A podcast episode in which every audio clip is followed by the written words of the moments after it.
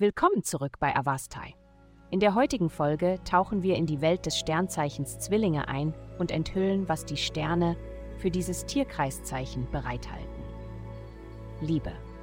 Die heutige planetarische Ausrichtung bedeutet, dass du heute viele Chancen hast, besonders in Bezug auf eine wundervolle neue romantische Beziehung, um wirklich zu glänzen. Du kannst dich voll und ganz auf dein Aussehen und deine Kleidung konzentrieren, in dem Wissen, dass dein Date den Anblick sehr schätzen wird. Um es noch vollkommener zu machen, musst du nur etwas Schwung und Glanz aufbringen und etwas bestimmter auftreten. Gesundheit. Intensität ist nicht dein Ding, obwohl es empfohlen werden könnte, wenn du dich in letzter Zeit krank fühlst. Zum Beispiel könntest du in Betracht ziehen, deinen Wasserkonsum zu intensivieren, was zu dieser Zeit sehr empfohlen wird.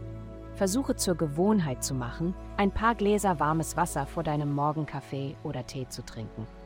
Um deine Zellen weiter zu hydrieren und zu nähren, investiere in einen Entsafter und mache gesunde Getränke aus frischem Obst und Gemüse. Karriere tut die Welle des Glücks und des Erfolgs reiten, aber nur, wenn du diejenigen ignorieren kannst, die weiterhin eine negative Einstellung zu deiner Situation haben.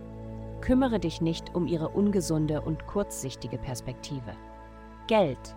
Du hauchst etwas neues Leben in etwas ein, wofür du schon lange das Interesse verloren hattest.